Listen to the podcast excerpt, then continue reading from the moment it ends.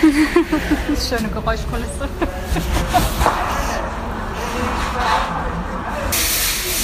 Gut, lass mal.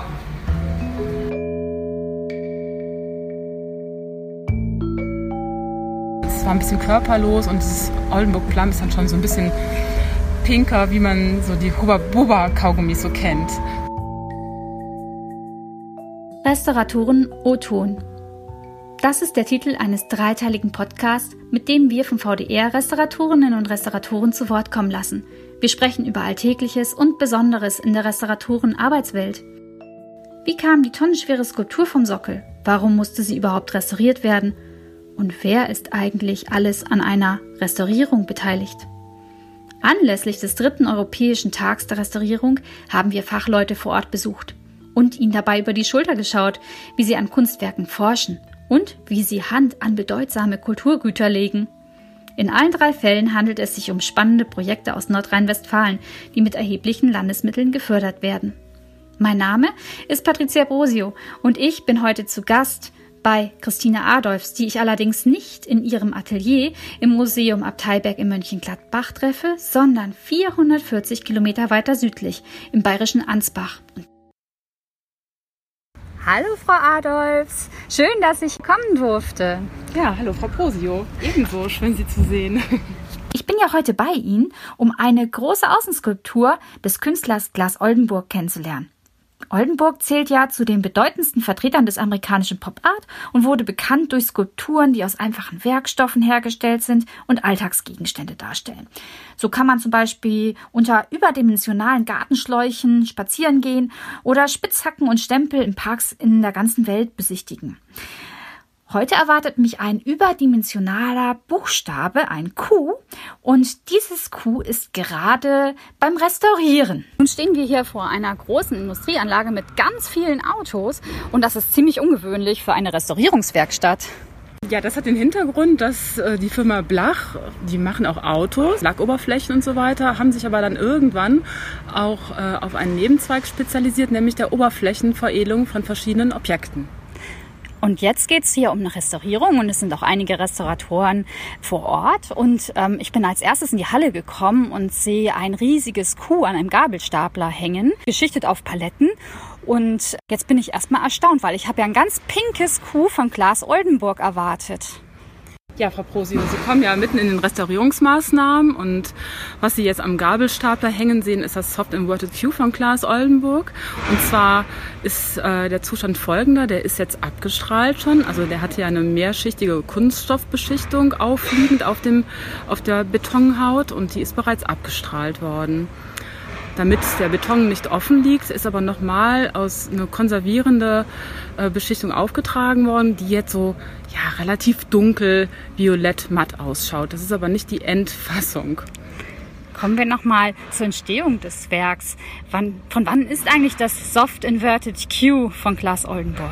Ja, die, ähm, der Künstler hat mehrere geschaffen, nämlich vier Stück an der Zahl, und zwar in der Zeit zwischen 1976 und 1979. Unserer wird von 1979 sein. Von 76 habe ich einen im Internet gefunden. Ja. Der steht in Amerika und ist schwarz. Ja, genau, haben wir auch gesehen. Und wir haben aber dann auch ähm, in, im Akron Art Museum steht noch einer. Und ähm, die anderen drei äh, sind auf jeden Fall pink. Wann kam es äh, ins Museum? Also das ähm, Werk wurde 1980 angeschafft für das Museum Abteilberg und wurde kurze Zeit später in den entstehenden Skulpturenpark gesetzt, und zwar auf die sogenannten Reisterrassen. Der Architekt Hans Hollein hat sich zusammen mit dem Künstler diesen entstehenden Park angeschaut und ähm, ja, hier handelt es tatsächlich um einen künstlerintendierten Standort, denn Architekt und Künstler haben sich für diesen Standort unterhalb des Museumscafés entschieden. Da thront dieses Soft Inverted Q so ein bisschen äh, über dem Park, aber auch auf der anderen Seite etwas zurückhaltend in, ähm, in die ja, Begrünung gesetzt. Wie haben Sie denn gemerkt, dass das Werk von Oldenburg restaurierungsbedürftig ist? Ja, wie gerade schon erwähnt, steht er ja auf den Reisterrassen. So gesehen auch in exponierter Lage. Der ist der, der Witterung ziemlich schonungslos ausgesetzt. Und ich als Restauratorin habe natürlich die Verpflichtung, alle Werke immer zu warten. Und da stellte sich schon in den Anfangs 2000er Jahren relativ bald heraus, dass der große Schäden aufwies. Ähm, das muss man sich so vorstellen, der war nicht mehr homogen pink, sondern eher fleckig, ja, mit vielen Pocken und Narben versehen. Ich kann mir ja vorstellen, dass es dort auch aufsteigende Feuchte gibt oder nassen Boden. Hatte das Einfluss auf ja, die Skulptur? Da treffen die einen ganz wichtigen Aspekt, denn ähm, das, was ich gerade beschrieben habe, diese Fleckigkeit oder Fehlstellen in der Fassung, das war so eher, ähm, ja, das störende, die optisch störende Seite, aber das, äh, im unteren Bereich steigt die Feuchtigkeit ungehindert in den Betonkern auf. Das heißt, die kann sich da ansammeln, im Beton anreichern und hat dazu dann geführt, dass es zu großen, großen Blasenbildungen zwischen Kunststoffbeschichtung und Betonkern gekommen ist. Nun gehen Sie ja schon ein auf den Aufbau. Ich habe gelesen, dass Oldenburg oft einen weichen Kern in seine Kunstwerke integriert hat und anfangs experimentell gearbeitet hat. Ja, die Geschichte ist schon, müsste ich jetzt weiter ausholen. Er hat äh, im Vorfeld natürlich mit ganz vielen kleinen Objekten angefangen. Also er hatte ja den Auftrag äh, für die Bücherei in Ohio, eine Außenplastik zu erschaffen und er ist auf das äh, Q gekommen hat sich dann aber geärgert, wenn das Q so aufsetzen würde in den Garten, dann würde ja das Schwänzchen vom Q verschwinden und deswegen hat es einfach umgedreht. Der Soft-Aspekt ist, dass in Ohio äh, auch eine Gummiindustrie angesiedelt ist und das hat natürlich diesen Soft-Effekt. Immer Gummi ist etwas lebendiger und so weiter. Das ist so der Hintergrund des Ganzen und Sie haben ja gesehen, er hängt aktuell am Gabelstapler. Der hat ein hohes Gewicht von 3,6 Tonnen inklusive der Platte. Und der Laie muss sich das so vorstellen, er sieht dieses Soft Inverted Q und es ist aufgebaut wie ein Überraschungsei. Es hat also eigentlich eine mehrschichtige Kunststoffbeschichtung von außen, die man sieht. Und danach folgt ein Betonmantel. Der ist im unteren Bereich, ist der massiv und in diesem Betonmantel ist eine Metallbewehrung eingelassen. Das kennt man von den Baustellen. Das sind diese quadratischen Gittermatten. Die sind Aber in jedem Hochhaus. Genau, ja. genau. Und innen, was Sie eben gesagt haben, ist ja tatsächlich hohl, in Anführungsstrichen, der hat einen Styroporkern. Das äh, waren unsere ersten Rechercheergebnisse und dann haben wir ja hier vor Ort nochmal eine Untersuchung durchgeführt. Genau. Das Objekt wurde ja in zwei Etappen untersucht und es kam zu einer ersten Expertenrunde. Was hat sich denn dabei herausgestellt? Also, wenn ich das ausführen darf, ähm, das ganze, das, diese ganzen Restaurierungsmaßnahmen finden im Rahmen des NRW-Förderprogramms statt und ähm, Außenplastiken wurden bisher nicht so gerne gefördert, weil da die Nachhaltigkeit der Restaurierungsmaßnahmen aufgrund von Vandalismusschäden und Bewitterungen nicht so gesehen wird. Und wir haben uns dann aber stark gemacht und gesagt, also trotzdem, es ist ja ein Kunstwerk, es sind einmalige Kunstwerke, die ebenfalls gerettet werden müssen. Hier stand ganz klar eine umfangreiche Restaurierung an und uns war auch klar, das kostet sehr viel Geld. Deswegen haben wir es ins NRW-Förderprogramm mit reingenommen, beantragt. Und dann haben die netten Kolleginnen gesagt, okay, Christine, lass uns doch mal einen Workshop machen. Das Ganze ist so komplex, da müssen wir ein paar Experten mal zusammenführen, wie wir die Restaurierung durchführen können. Wer war dabei? Ja, das war dann im äh, Herbst 2018. Da war zum Beispiel Lydia Berken von äh, Maastricht-Stichting Restauratio-Kollektiv war zum Beispiel anwesend. Unser Kollege Otto Hubacek, äh, ja, der vom Verband waren, dann ähm, die Stefanie Bründel und ähm, Simone Heuken vertreten und dann noch die Kollegin aus, aus dem Bonner Kunstmuseum, Antje Janssen. Ähm, meine Kollegin aus dem Museum, Nicola Diels, war noch dabei und dann hatten wir auch den Farbexperten, kein Restaurator, sondern tatsächlich der Farbexperte Jürgen Blach aus Ansbach war mit anwesend. Und es war eine gute Runde. Der Austausch war einfach ähm, sehr, sehr schön. Ähm, es gab keine Berührungsängste und vor allen Dingen das Tolle, wir haben einen gemeinsamen tollen Abschluss gefunden. Warum braucht es so eine Expertenrunde? Ja, also Sie sehen das Objekt ja nochmal, wenn Sie um, äh, über die Schulter schauen. Sie sehen, wie groß es ist, wie viele Leute da wieder drum herum stehen. Die Komplexität ist da einfach so hoch gewesen ich habe gesagt, ich bin mit meinem Wissen komme ich bis dahin und nicht weiter. Deswegen habe ich einfach Hilfe gebraucht. Nun muss man dazu wissen, dass es verschiedene Fachbereiche in der Restaurierung gibt. Ähm, ja. Auf welchen haben Sie sich denn spezialisiert? Ja, ich bin groß geworden mit ähm, der Restaurierung von Gemälden und Skulpturen, bin aber dann in den letzten Zügen meines Studiums bin ich dann umgeschwenkt auf die ähm, moderne Kunst und ja, das ist jetzt so, so mein Weg. Dann hat das ja gepasst mit dieser Skulptur. Aber noch einmal zurück zu dem ersten Treffen. Was kam dabei heraus? Ja, das Ergebnis war wirklich durchaus positiv.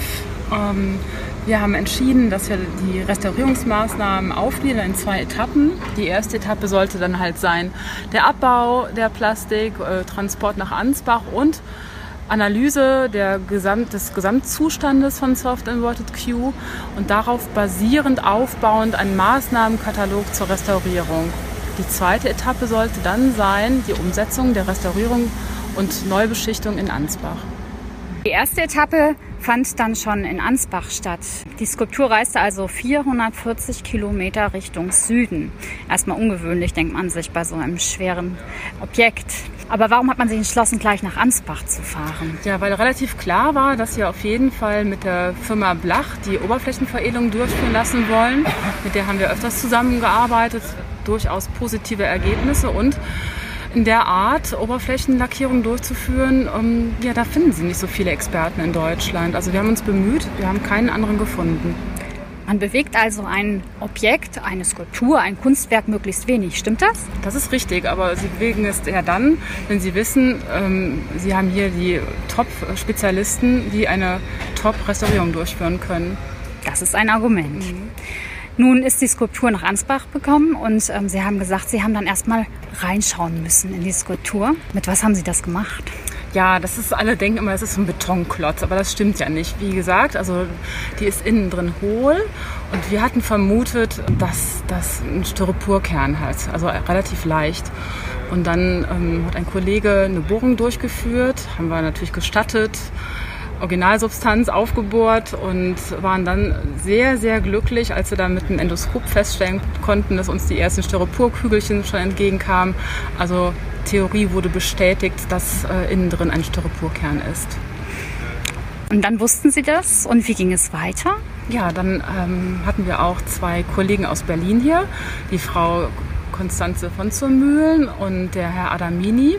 Frau von zur Mühlen ist Betonexpertin, kennt sich also bestens mit ähm, dem Material Beton aus. Da bin ich komplett überfragt.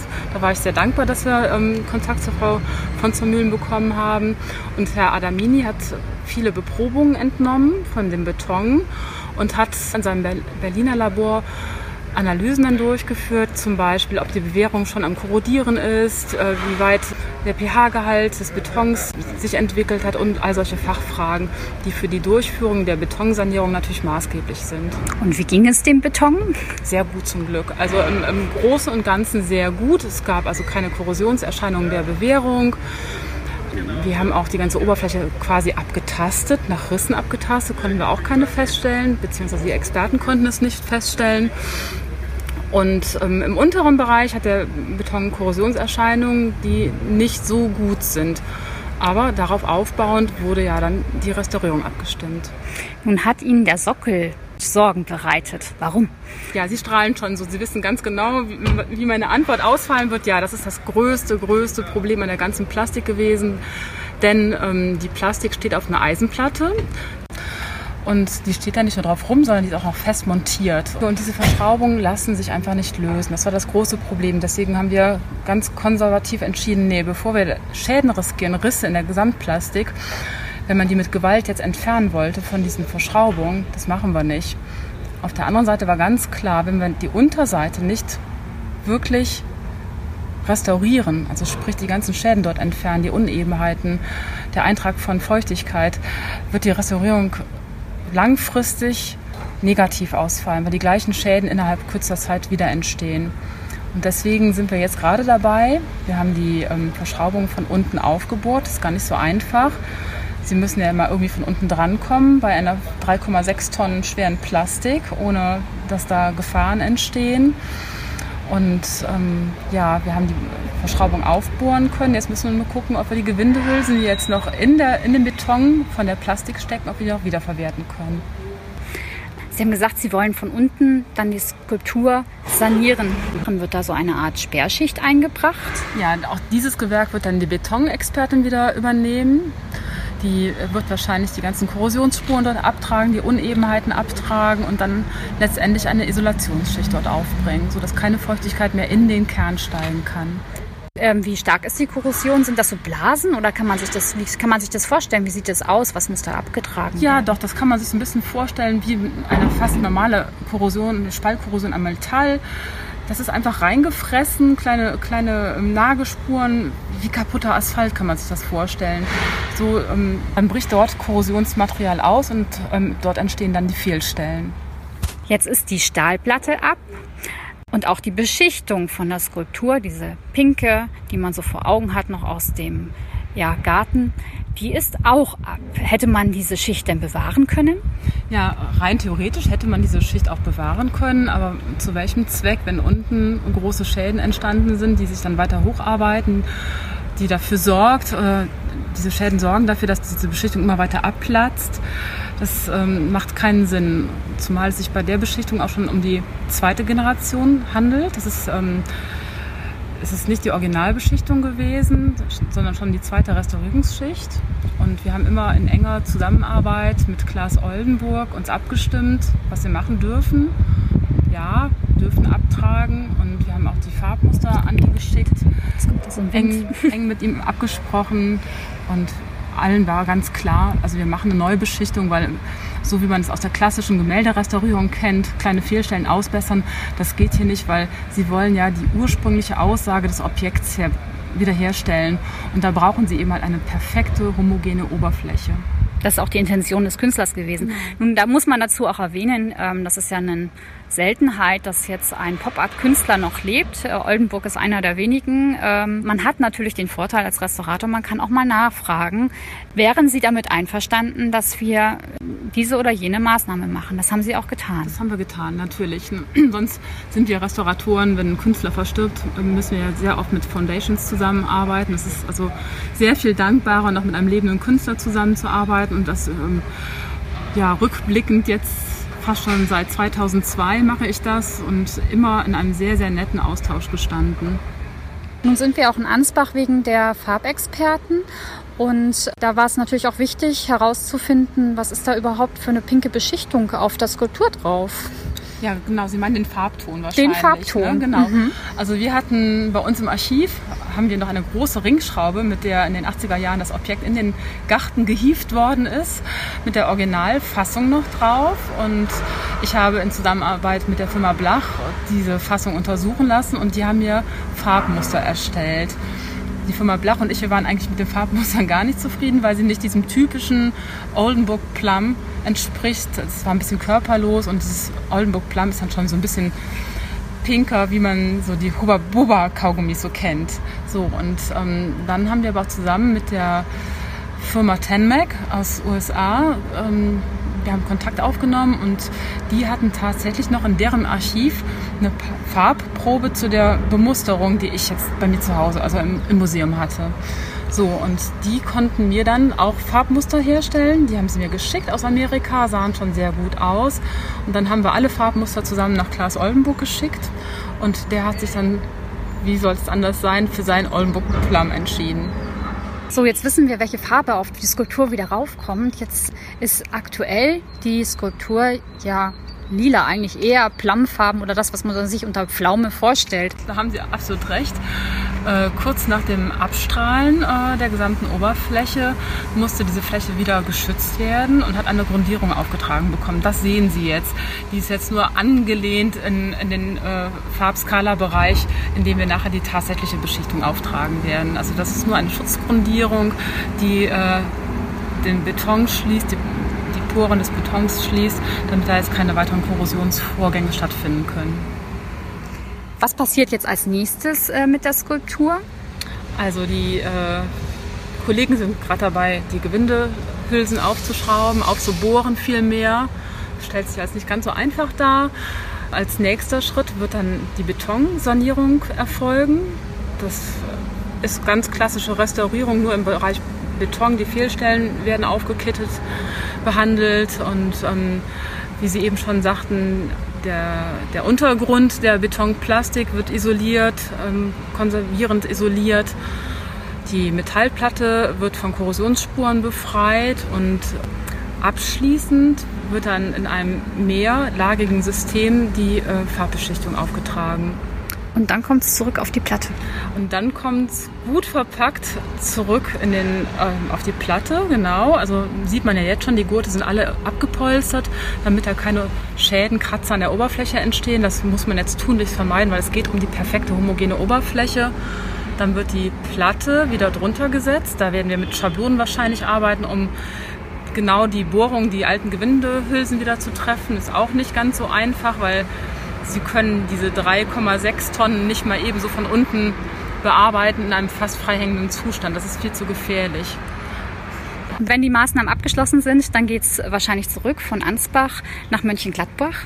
Genau. Wird, ist der Transport dann heikler als der Hintransport? Ja, natürlich. Also da hat man da jetzt äh, wirklich alles reingesteckt an Herzblut, an Restauratoren Herzblut, was jetzt möglich war. Und ähm, will das Objekt natürlich über diese lange Strecke heil zurückbringen. Ist ja jetzt nicht nur Autobahn, sondern auch dieser steile Anstieg bei uns in den Garten. Da muss ähm, wieder ordentlich gerodet werden, ähm, Büsche freigeschnitten werden und so weiter, dass diese Plastik ohne Kratzer da jetzt wieder an ihren alten Standort kommt. Das hätte man sich nicht gedacht, dass da nachher auch vielleicht noch Gärtner beteiligt sind. Das ist Doch, wirklich ist so. ein Ja, multidisziplinäres Äh, Projekt. Ja, und zurück kommt es wahrscheinlich nicht einfach in einen normalen Transporter, oder? Nee, wir haben da extra eine Kunstspedition für, äh, für, die sind darauf spezialisiert, solche Großplastiken oder eben halt sehr empfindliche Objekte, die man nicht so einfach handeln kann, in einem kleinen Köfferchen packen kann, zu transportieren. Also dafür wünsche ich viel Glück. Wann geht's zurück? Das kommt ganz auf die Restaurierung an, weil ab morgen geht es ja in die, äh, in die Betonschichten. Geplant ist, dass diese Arbeiten bis Ende nächster Woche ja fertiggestellt werden sollen. Dann wird lackiert, die Oberfläche veredelt. Die Wiedermontage der Platte, also wir hoffen schon, dass die vielleicht im Oktober zu uns zurückkommt. Ich kann es ganz schlecht sagen, wir alle können es ganz schlecht sagen. Wir sind in Zeiten, wo man nicht weiß, was gerade so aktuell passiert. Und ähm, deswegen ist der Terminkalender, wir möchten es gerne noch vor dem Wintereinbruch aufbauen.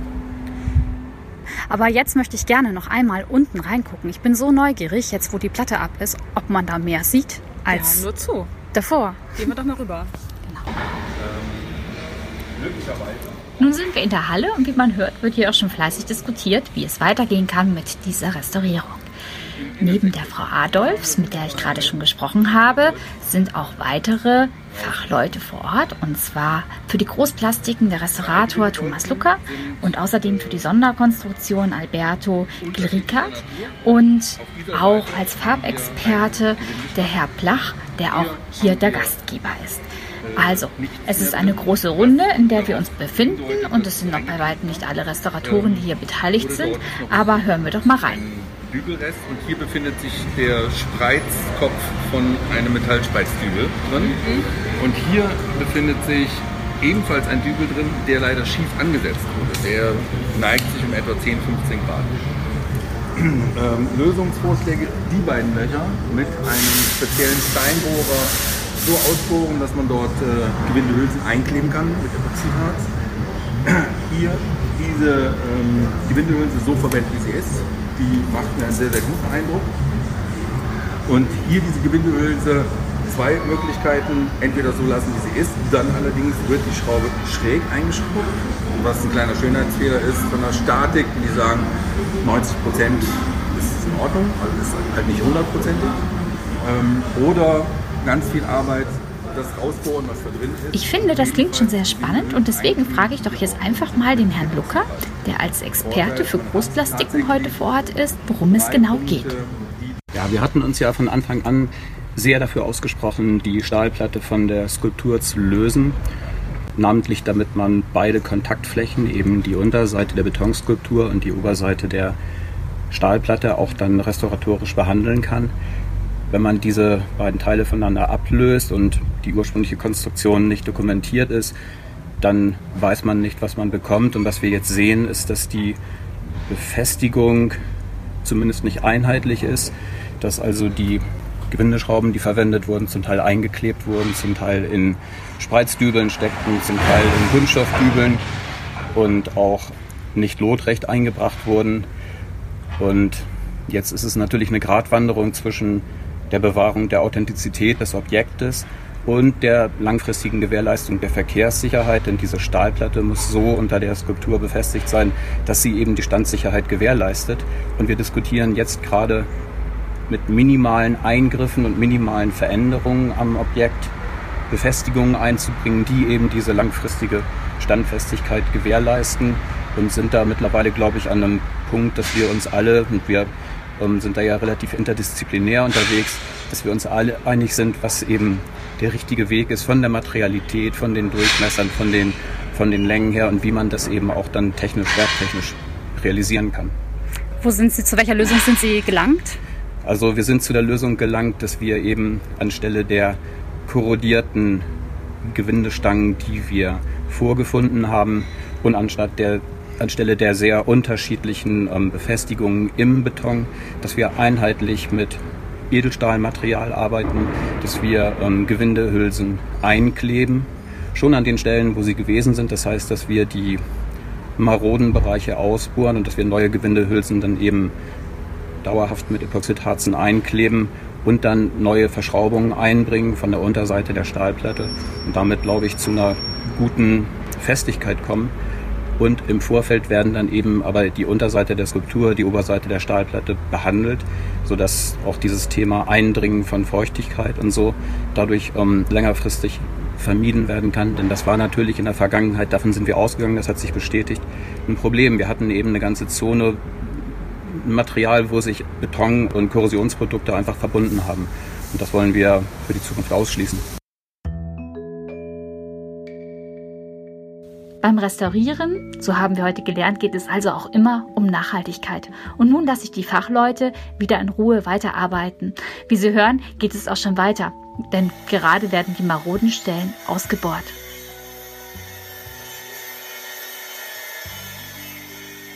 Mit dieser Momentaufnahme verabschiede ich mich aus Ansbach. Ganz besonders gespannt bin ich natürlich schon auf die Wiederaufstellung der Skulptur im Museumspark und natürlich auf die Neubeschichtung im Hubba-Bubba farbenen Oldenburg Plum. Die Beschichtung wird übrigens mit ganz moderner Technologie umgesetzt, aber das wäre ein neues Thema. Machen Sie es für jetzt gut und hören Sie bald mal wieder rein in unseren Podcast-Kanal mit vielen weiteren spannenden Restaurierungsprojekten. Adieu!